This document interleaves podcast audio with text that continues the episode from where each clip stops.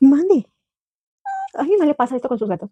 O sea, alguien más tiene gatos que diga, sí, yo cuando pongo a grabar se ponen así locos. Pero es que es un nivel.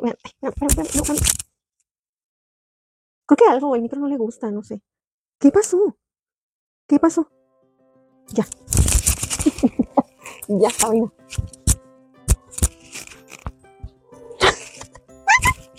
¿Qué? Pues ya estoy viendo de ti. Ya. Pues. Ya. Hola, yo soy Pau Galindo, ando un poquito enferma de la garganta y esto es otra reseña de un libro, una historia.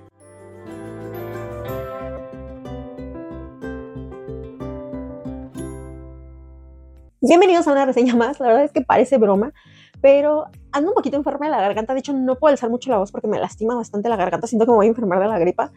Y dije, esto es el colmo de los colmos porque es el día en el que al fin tengo tiempo de grabar después de unas vacaciones no planeadas. Y a los que más o menos van siguiendo las reseñas del podcast o a los que de repente se metan y digan, ok, pasaron un chorro de meses entre esta reseña y esta reseña, fue por circunstancias ajenas a mí, se me tupieron las cuestiones de trabajo y también quería avanzar un poquito con mis lecturas, así es que como yo soy la producción completa de este podcast, no me daba el tiempo para acomodar las reseñas, hacer las investigaciones, ponerme a grabar y dije, no, ya.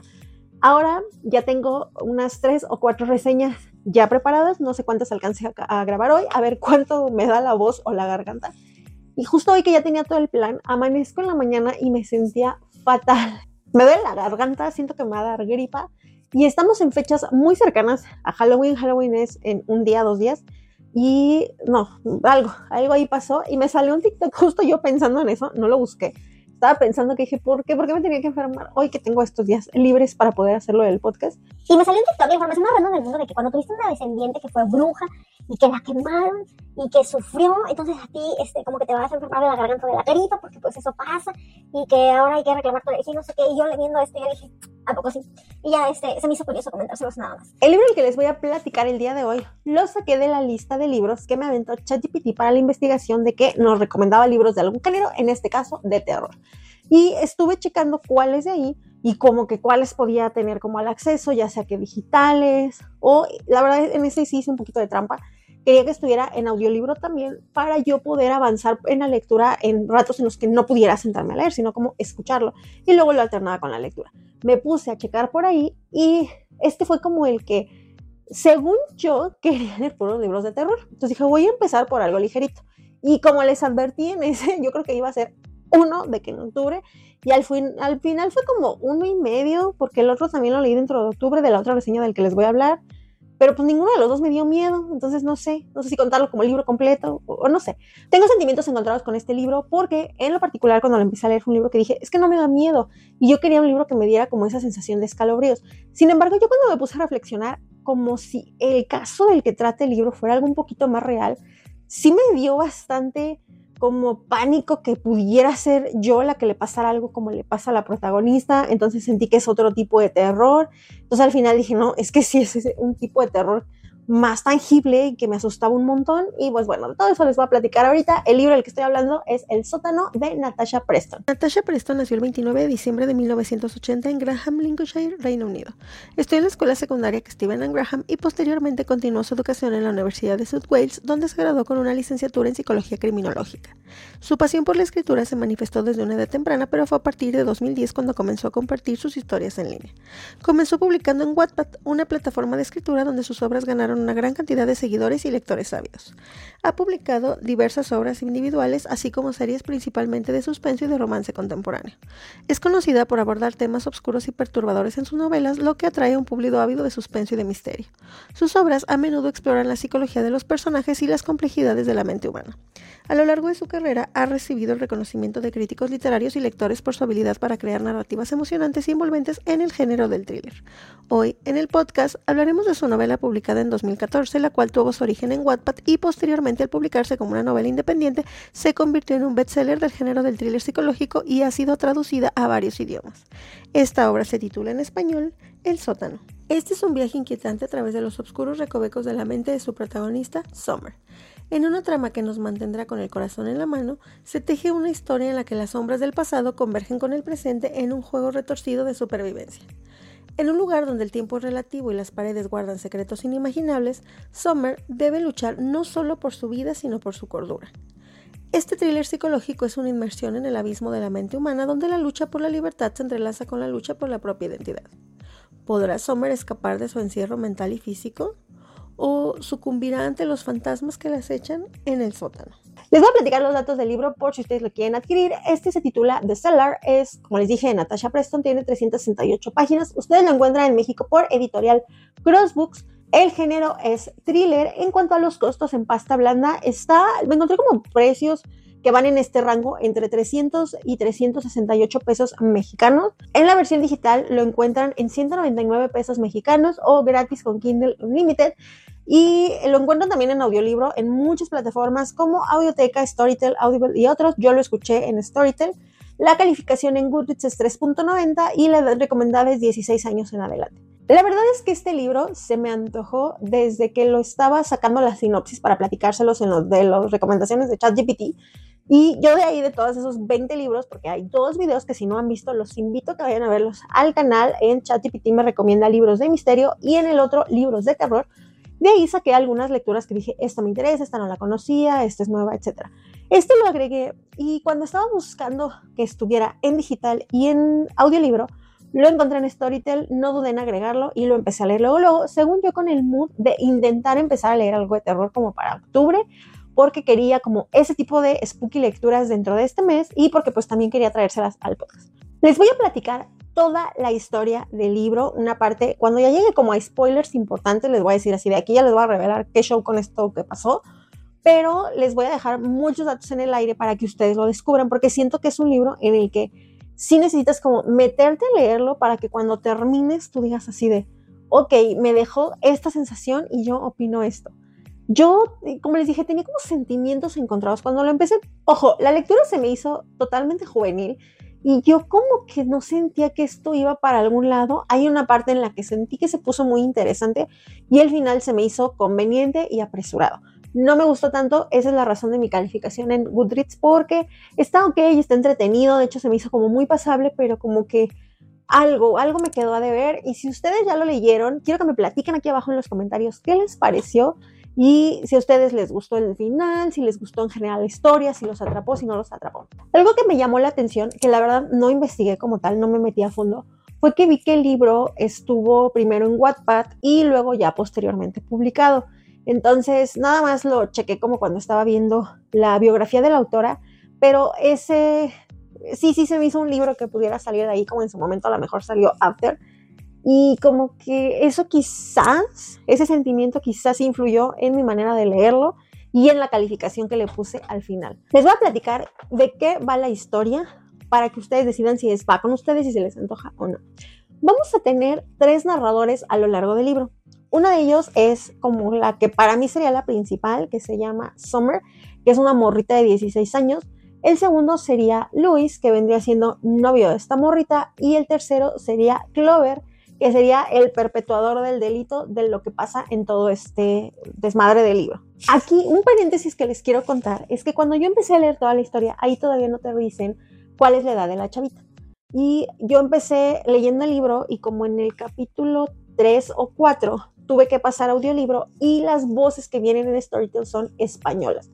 Entonces tiene como este acento español muy peculiar que yo personalmente cuando voy a ver una película, que si voy a verla eh, doblada al español, que no me gusta hacer eso, jamás, nunca, ustedes ya lo saben, mm, me gusta como el, como el doblaje latino. La verdad es que el doblaje español, no sé, se me hace un poquito más ficticio, nada en contra de, los españoles, ni de cómo hablan, ni nada. O sea, no, no, nada más que, pues, al oído yo disfruto más el doblaje latino.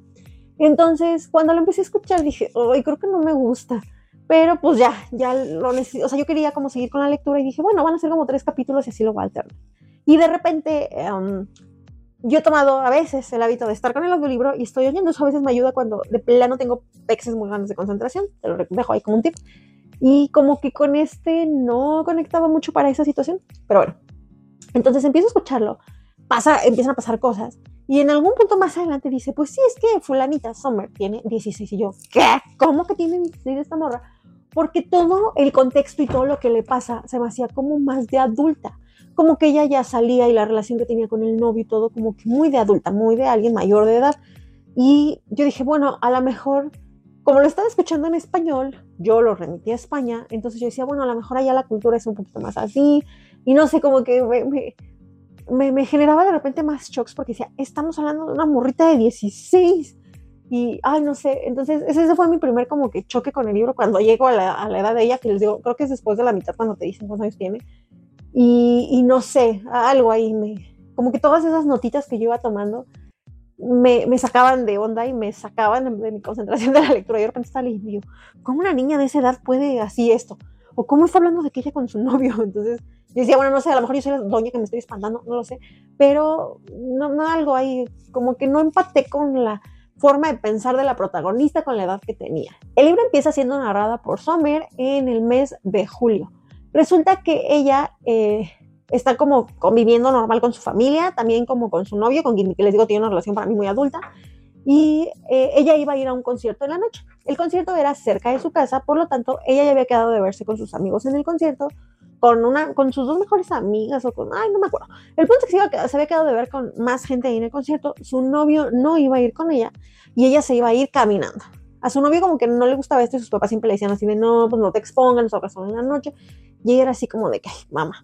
Y pues total que se va caminando al concierto, de camino se encuentra primero a un vecino que ella va como en su pex y el vecino le sale como de repente y ella se espanta y dice así de, ay, no, es que sí me asustó porque pues ni se oyeron sus pasos y no sé qué sigue caminando y se encuentra con una amiga que le pregunta por otra amiga y le dice, oye, ¿no has hablado con fulanita? No, pues que no. Lo que pasa es que fíjate que se peleó con el novio, pues no la encontramos y chalala. Entonces ayúdanos a buscarla. Y pues Homer dice así como de, ay, pues bueno. Entonces se desbalagan, o sea, ella ya había llegado al punto de reunión, pero se desbalagan porque pues andaban buscando a la otra amiga. En ese inter en el que ella se va, eh, cerca de su casa también, o sea, de entre donde iba a ser el concierto y su casa y demás, había como un parque. Ella llega al parque y de repente de entre los árboles le sale un pato que, bueno, ella, ella lo describiría como, ya cuando ves quién es esta persona y cómo avanza el libro, sería como este típico ah, personaje, se me figuraba muy a la Ned Flanders de Simpson, no, no, sé por qué me daba como ese vibe. Y como en su forma de vestir, o sea, así como demasiado Mm, recatado, pero esto lo descubrí conforme avanzaba la lectura, no lo sé. Y este ser humano le dice Lily, o sea, le, como que dice esa palabra o ese nombre, pero preguntando así como de Lily. Y esta chavita le dice, ah, no, pues no, no soy Lily, perdón, o sea, me estás confundiendo. Y él le vuelve a decir así de Lily, y ella, no, que no soy Lily. Pero para esto, pues el vato que ella, yo en ese momento no captaba que era una morrita, una niña de 16 años, pero él se empieza a acercar como ella y logra someterla, la jala y logra treparla a su carro para llevársela a algún lado. Entonces estamos siguiendo el proceso mental de Summer, de, oh my god, me acaba de agarrar y ya estamos acá. Entonces como que entramos con ella un poquito en ese pánico de cómo se está sintiendo por lo que está pasando. Llegan a una casa y pues se la mete a la fuerza a la casa. Entendemos que él tiene mucha más fuerza que ella. Y cuando, y la va a llevar como escaleras abajo, donde se ve como un sótano, que le da pues nombre al libro. Este, ella se imagina que va a llegar así de, no, pues me va a tener así arrumbada en un cuartucho, en el, ahí en el piso, a oscuras, y pues si no me rescatan. Pero cuando este hombre abre el, la puerta que da a ese sótano, ella ve lo que sería como una casa normal, un cuarto de una casa cualquiera, bien iluminado, hiper limpio, muy recogido, y pues la avienta ahí para que ella esté. Entonces esto es lo primero que como que ella le saca bastante de onda. A Sommer le llama mucho la atención que el lugar tiene un olor muy peculiar a limpio, a limón lo escribe ella. También le llama la atención que hay flores muy bonitas en floreros, entonces como que ya no es la imagen que se esperaba. Y ve a tres morras, antes de que este vato se salga y cierre la puerta, ve a tres morras paradas frente a ella y una de ellas como que le da un vibe a su mamá, así como que dice, ay, el fulanita tal se parece a mi mamá. Eh, este vato cierra la puerta, se va, una de las chavas se acerca y le dice, ven Lili, te ayudamos.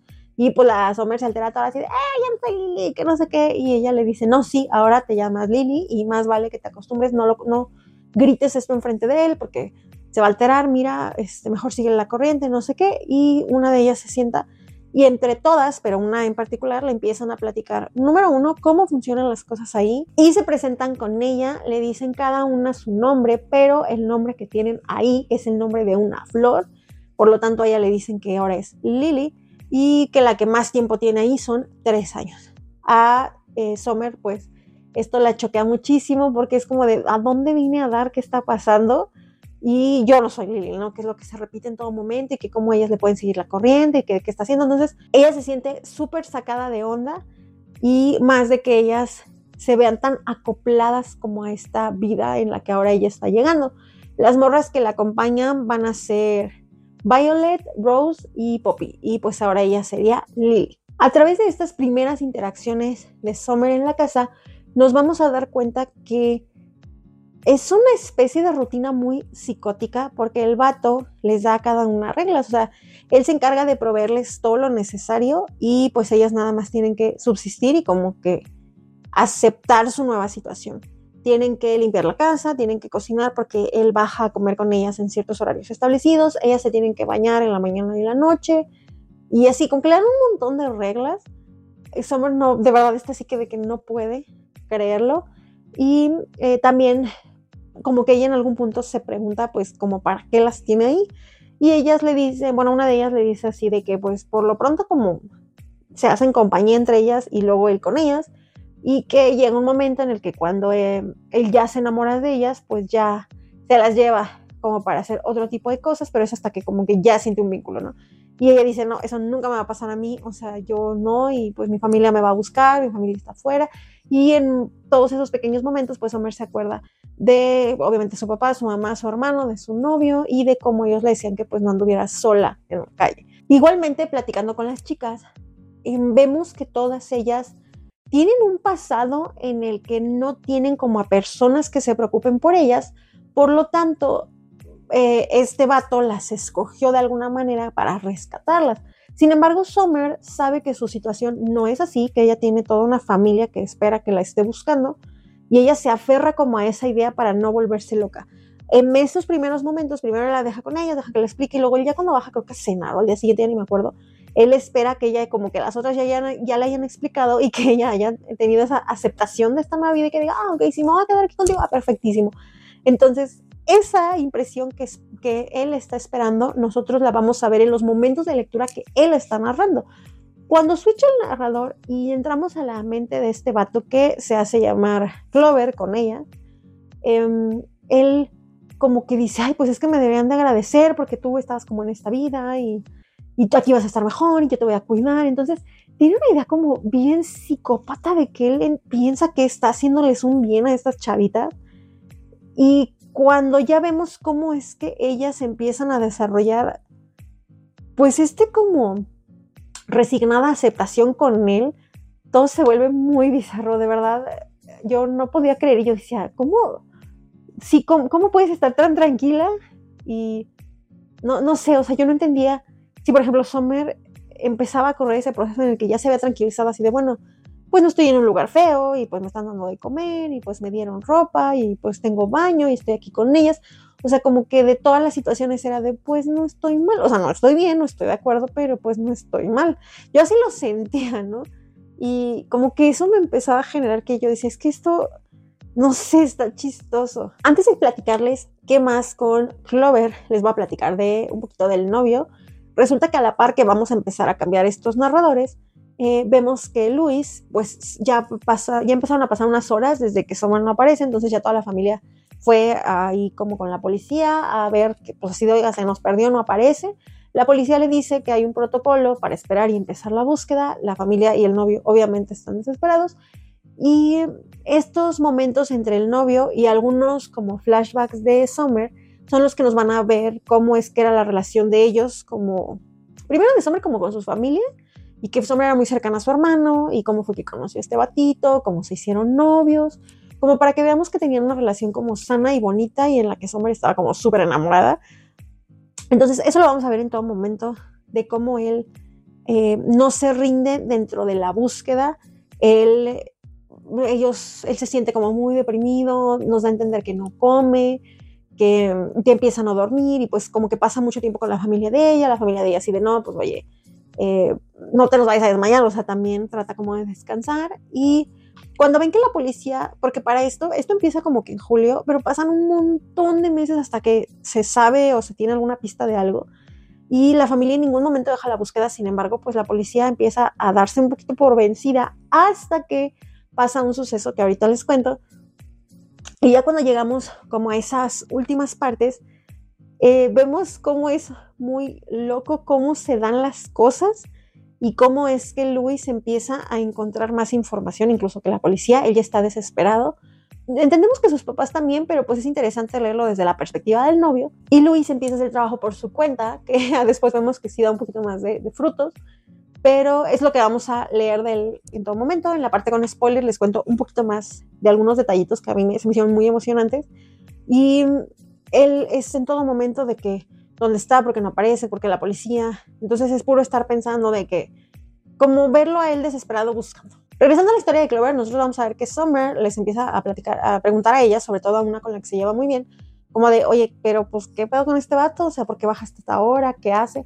Y ellas tienen algo de información. Resulta que él es abogado y em, que pasa mucho tiempo en la oficina y de repente pues llega a pasar tiempo con ellas a horarios establecidos y también nos enteramos de que tiene un pasatiempo que es matar prostitutas.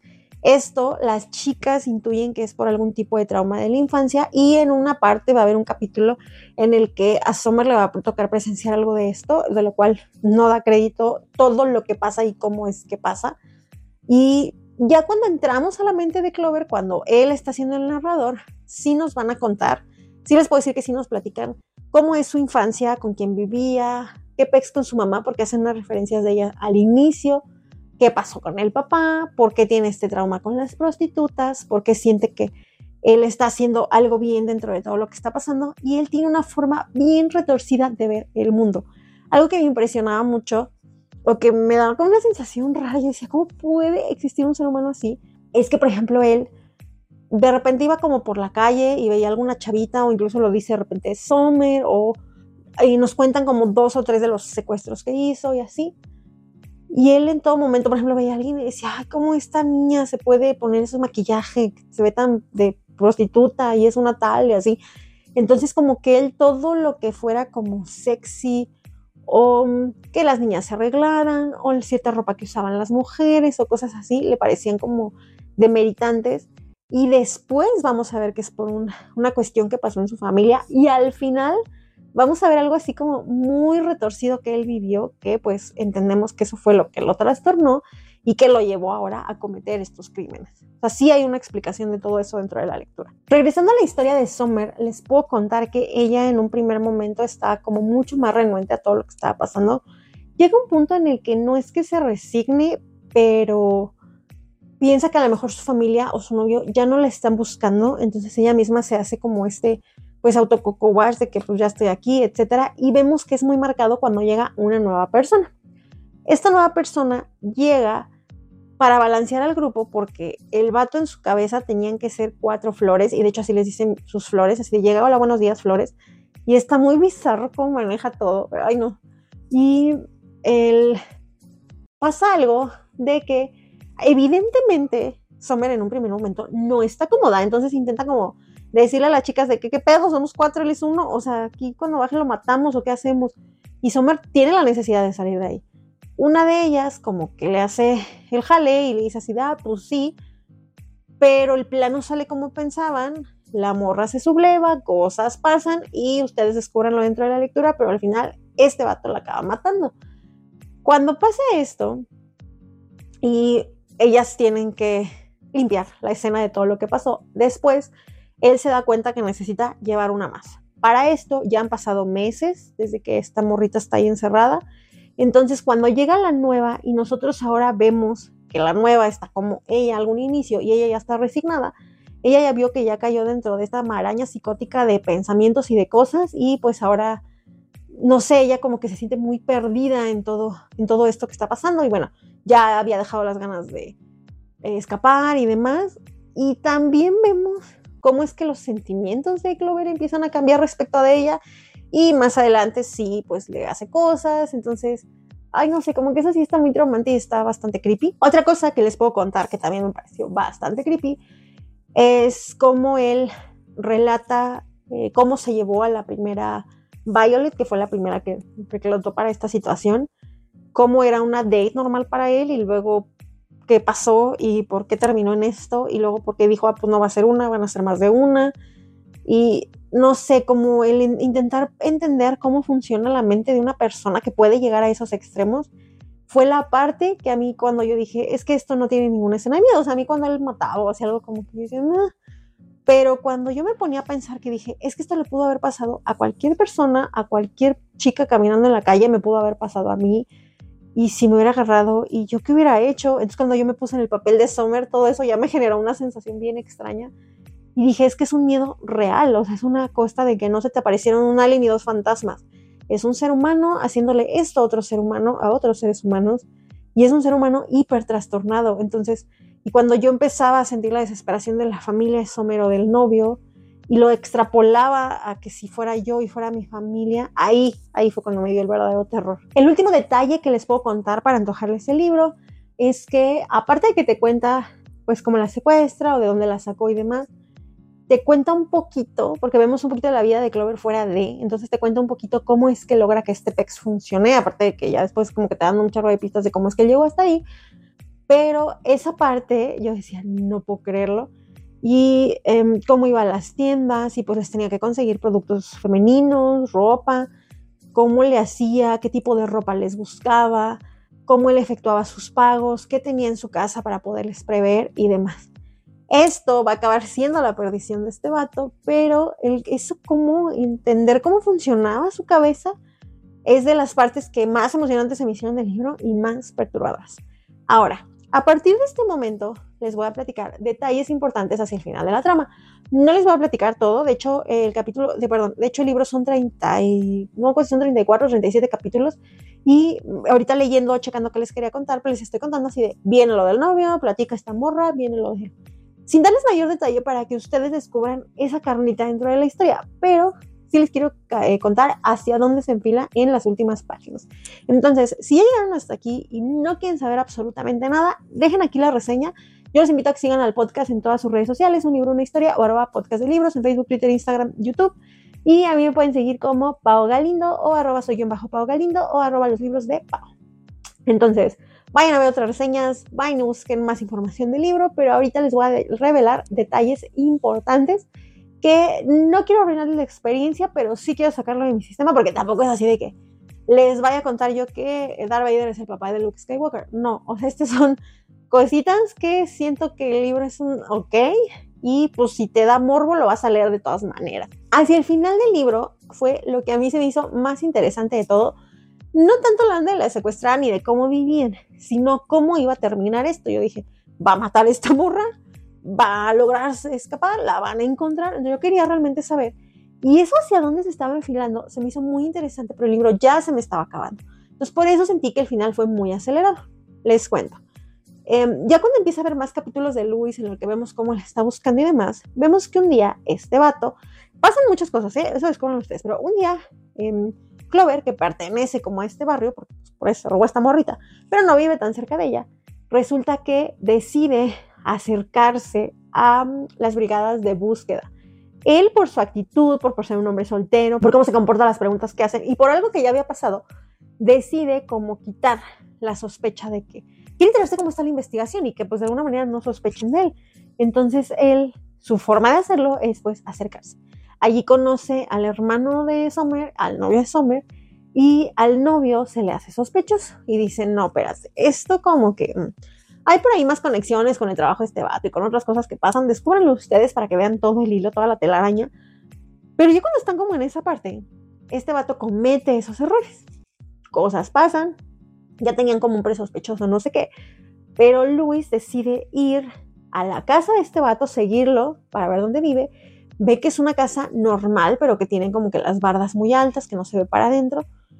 Pasan más cosas. Un día decide meterse a la casa de este vato, encuentra, eh, me parece que son zapatos de mujer, pero encuentra más de una caja y dice, es que porque hay tantas cajas de los mismos números de zapatos, ¿qué pedo?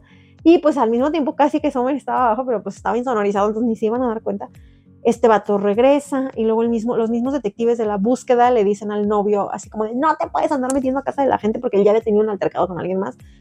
Entonces es un desmadre porque, porque el novio como que dice es que aquí hay algo que no es normal, pero pues no le creen.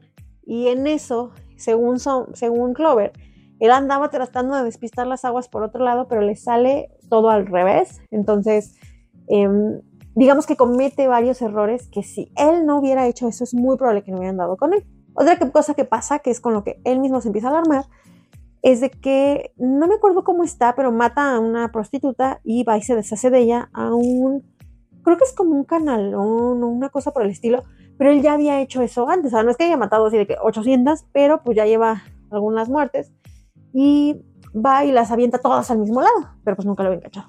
Algo pasa y se delata como que ese lugar y resulta que descubren que em, los detectives encuentran, me parece que un cuerpo. Y digamos que dicen, no, pues a lo mejor es Summer, pero le hacen pruebas y dicen, no, este cuerpo tiene más tiempo. Siguen excavando y encuentran otro y luego otro. Entonces es como de, no manchen, hay varios cuerpos. Los papás están súper alterados porque no desaparece el cuerpo de la Summer, pero le tienen que hacer exámenes y no sé qué.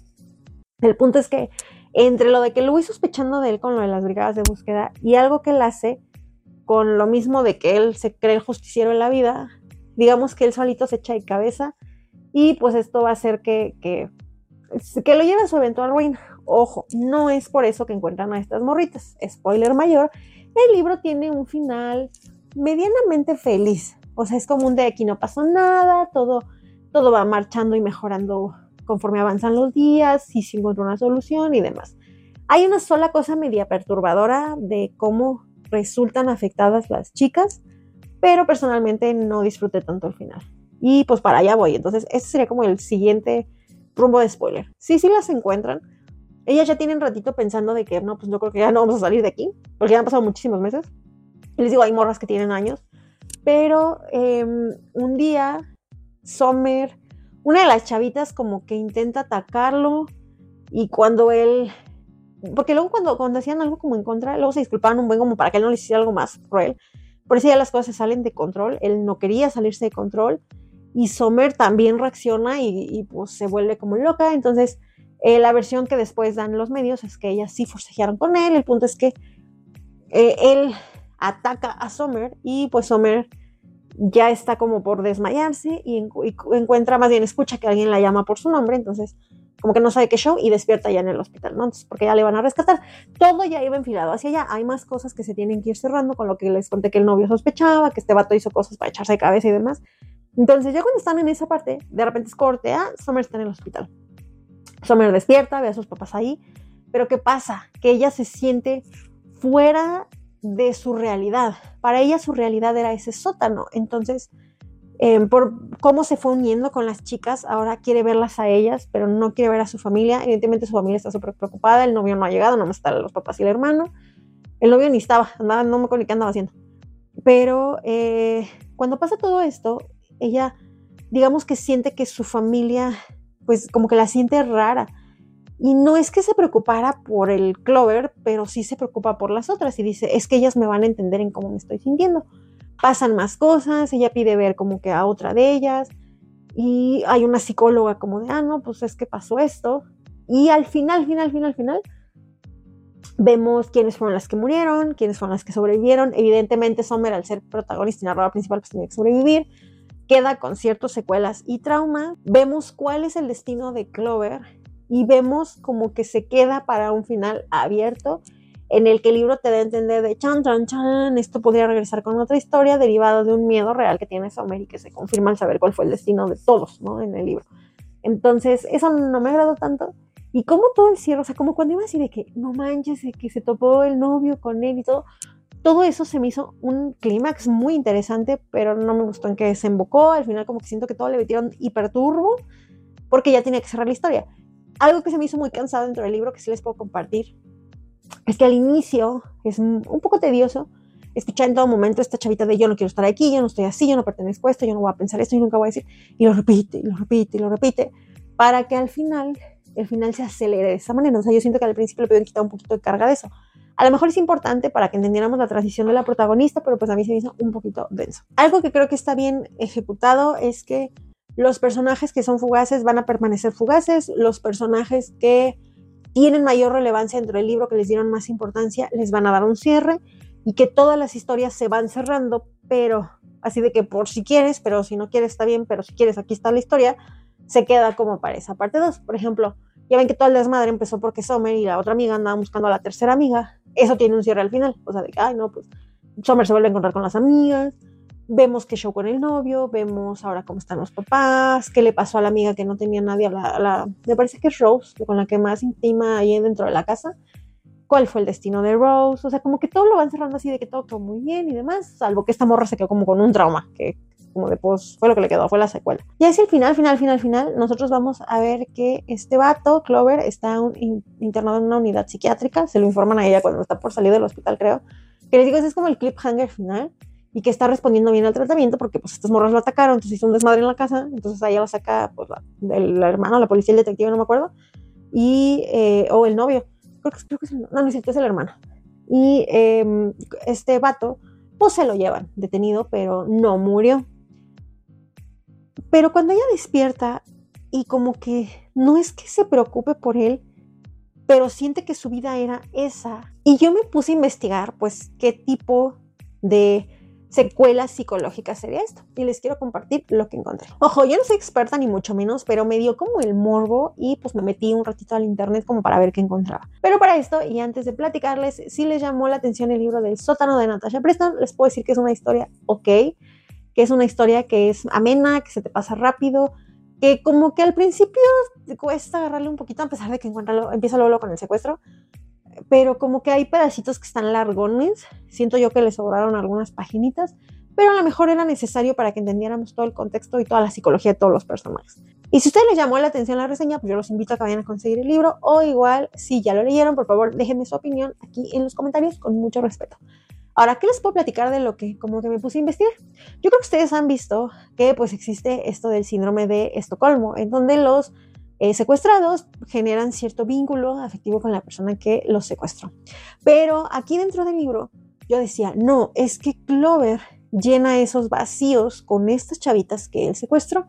Y eso pues también debe ser algún tipo de trastorno. Ah, algo que me falta contarles es que ya hacia el final, final, final, final, final, ya cuando Luis ya anda metido en la casa y demás, descubren cosas del pasado de él grotescas. O sea, que dices así de, ah, el vato sí hiper trastornado que tienen que ver con su familia, con su mamá. Y eso, no sé, como que me hubiera gustado, eh, eh, me, dio un shock al final, pero me hubiera gustado tener más detalles de eso como en la lectura. Me hubiera gustado más abrir todavía más la psicología del personaje y no solo ver que realmente tenía un, trauma, ¿no? Que eventualmente iba a ser tratado posterior a todo lo que pasó. Pero yo me puse a buscar porque, pues él, digamos que no era como la figura del típico secuestrador, él las trataba de una forma especial, generaba vínculos afectivos con algunas, no sé, estaba bien raro. Entonces yo dije, ¿qué cosa esto? ¿Cómo se llama? Porque síndrome de Estocolmo no es. Y resulta que encontré que existe otra cosa que se llama síndrome de Lima y sería lo opuesto al síndrome de Estocolmo. Aquí sería que el captor desarrolla ciertos vínculos afectivos hacia las víctimas que previamente secuestró. Resulta que este síndrome tiene su origen en un secuestro real que pasó en 1996 en Perú, en el que unos terroristas japoneses en la embajada de Japón en Perú, algo así, secuestró a muchísima gente, pero creo que fueron así de que cientos de personas las retuvieron por muchas semanas, pero a medida que pasaron las semanas, pues estos secuestradores generaron algunos vínculos con las víctimas y al final, pues eso ayudó a que los liberaran, una cosa por el estilo. Entonces, de ahí se sacó el síndrome de, eh, síndrome de Lima. Y si nosotros vemos que aquí se supone que el secuestrador genera como este vínculo, yo me puse a analizar y de hecho me puse incluso a investigar así el personaje de la novela de tal podría tener este síndrome y la verdad es que encontré que no, porque las motivaciones de él, ya analizando todos estos detallitos que les dije de su psicología, sus motivaciones serían completamente diferentes. Él en realidad trataba de ejercer una especie de dominio y de sobreponer su poder a cómo se comportaban estas chavitas y aunque sí tenía algunos lazos afectivos con ella, lo que lo movía no era la empatía ni el afecto. Entonces, pues técnicamente no calificaría como síndrome de Lima y eh, en, el caso de ellas no calificaría tampoco como síndrome de Estocolmo, aunque está raro que al final ellas extrañan esa vida en la que ya se sentían como muy adentro, por lo que ahora todo lo que les está pasando afuera las hace sentir raras, inseguras y paranoicas. Sin embargo, haciendo toda esta investigación sobre el personaje o si tenía alguna situación psicológica y demás, cuando me metí a investigar más como más escarbarle más cosas y buscarle cuatro pies, cinco pies y seis pies al gato dentro de la novela, eh, me di cuenta que sí había bastantes trastornos psicológicos retratados de una manera u otra y se los quiero compartir. Por un lado, les acabo de comentar que sí, sí hay un poquito de síndrome de Estocolmo, pero siento yo más que las monitas desarrollan este vínculo afectivo con Clover como un intento de sobrevivir, de que el vato no les haga algo más grave porque ve lo que, pues bien, ellas entienden lo que les pasa cuando se ponen en su contra y ve lo que le hace también a las prostitutas, entonces ellas como que se super espantan y dicen, no, yo mejor por las buenas aquí, te ayudo con la comida y te limpio la casa, no hay pedo. Entonces siento que el síndrome de, de Estocolmo se desarrolla como por ahí, ese vínculo de seguir sus órdenes y respeto va más en esta onda de supervivencia. Otra cosa que se ve, sobre todo, bueno, sí se ve un poquito al inicio cuando la secuestran y como estamos dentro de la mente de Sommer, igual al final cuando ya salían de la clínica, es lo del TEPT, que es el trastorno de estrés postraumático, donde si tú buscas de qué se trata, te dice cómo es que lo que les pasó o esta vivencia detona, por ejemplo, flashbacks, alucinaciones, pesadillas, em, cierto tipo de pensamientos y si vemos cómo desde que ella llega a la casa y pasa por todo este proceso hasta la aceptación, hasta que sale, en todo momento. Eso genera pues que ella tenga, ay, quiero regresar con mi familia, yo estaré haciendo esto, o mientras Clover le hace algo, ella piensa en su novio, o sea, ese tipo de cosas es derivado de este síndrome. Vemos también mucha ansiedad, mucho estrés y mucha depresión, eh, reflejado en cómo las chicas van sobrellevando todo lo que les está pasando. Llega un momento en el que cuando Sommer como que ya se quiere dar por vencida de que dice, no, pues que ya mi familia mejor que ni me busque, vemos cómo le llega unos recuerdos muy cañones y ella ya prefiere que ya mejor su familia siga adelante, ¿no? Entonces, ya eso para mí sería como el tocar fondo, el de ya me por vencida, o sea, ya me siento tan mal que ya me da igual. Y algo que en lo que se refleja y concluye todo esto es que existe, o bueno, este vato logra condiciones de despersonalización, logra que las mismas chicas se desconecten de la vida que tenían, ya no sepan como que quiénes son y que incluso cuando ya les pasan cosas ya más allá, como les digo, cuando él ya, em, ya se acerca como a ellas de modo físico, ellas ya se ven como de, pues ya, era lo que me tenía que pasar y mejor así. Y creo que lo que más, más, más vi durante toda la lectura fue el toque que tenía este vato, la forma obsesiva compulsiva en la que él trataba de controlar su entorno, pero en un chorro de aspectos. Eh, rayaba ya en una psicopatía que decía, ¿de verdad existen personas así? Y les digo, a mí me daba como esta facha muy a la Ned Flanders de que ahí no rompo un plato, pero por acá soy la persona más creepy del mundo, porque vemos incluso cómo es su interacción en el trabajo. Ahí luego pasa algo en el trabajo con lo que casi se delata, luego algo hace con algo con una compañía de trabajo. No, no, no, se hace todo un desmadre, pero pues es lo que lo lleva a su ruina al final. Pero pues el de que el vato tiene toque, tiene toque. Hubo un libro que me recordó estar leyendo este libro, que fue por circunstancias diferentes, el tema es relativamente igual pero diferente, abordado de formas distintas, con edades distintas, pero en la estructura de cómo estaba construido el personaje masculino de la persona que perpetuaba el delito se me hizo muy parecido al monstruo pentápodo de Liliana Bloom, del cual ya encuentran una reseña de mis primeras reseñas en solitario aquí en el podcast, yo los invito a que vayan a escucharla. Una reseña que traté de tratar con mucho respeto, haciendo un poquito de investigación, y fue un libro que me trastornó muchísimo porque ahí se trata como de un vato, igual de esos que parece que no rompen un plato, pero que ayudado con una morra que logra embaucar, pues le hacen cosas horribles a una niña de 5 años. Y, este libro como que el ver la, psicología del personaje y ese, esa personalidad como entre obsesiva compulsiva, pero psicópata intentando ser un buen vecino, eh, me recordó bastante. O sea, los dos personajes daban como ese aire y dije, no, ya no voy a confiar en gente que sea así.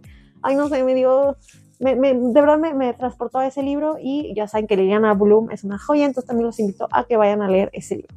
Esto sería todo por esta reseña. Traté de no darles spoilers mayúsculos.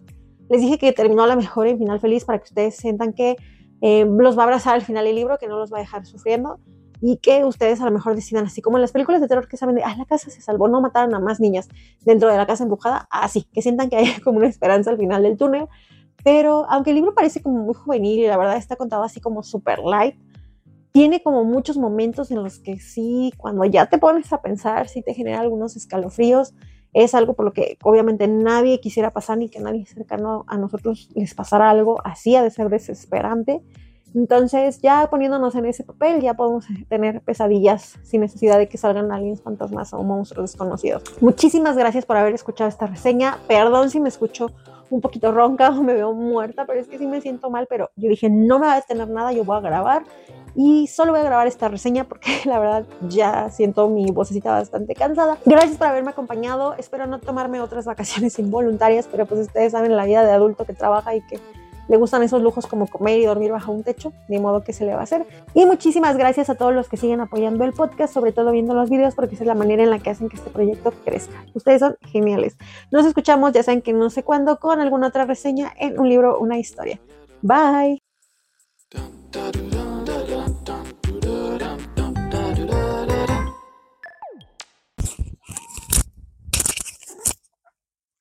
Bueno, esto no estaba planeado, porque en lo que me estaba cambiando, ella estaba muy acostada, así, súper acostada. Prendí la, la, la luz, prendí el micrófono, a lo mejor no sé porque le estaba tapando. Y mira nada más.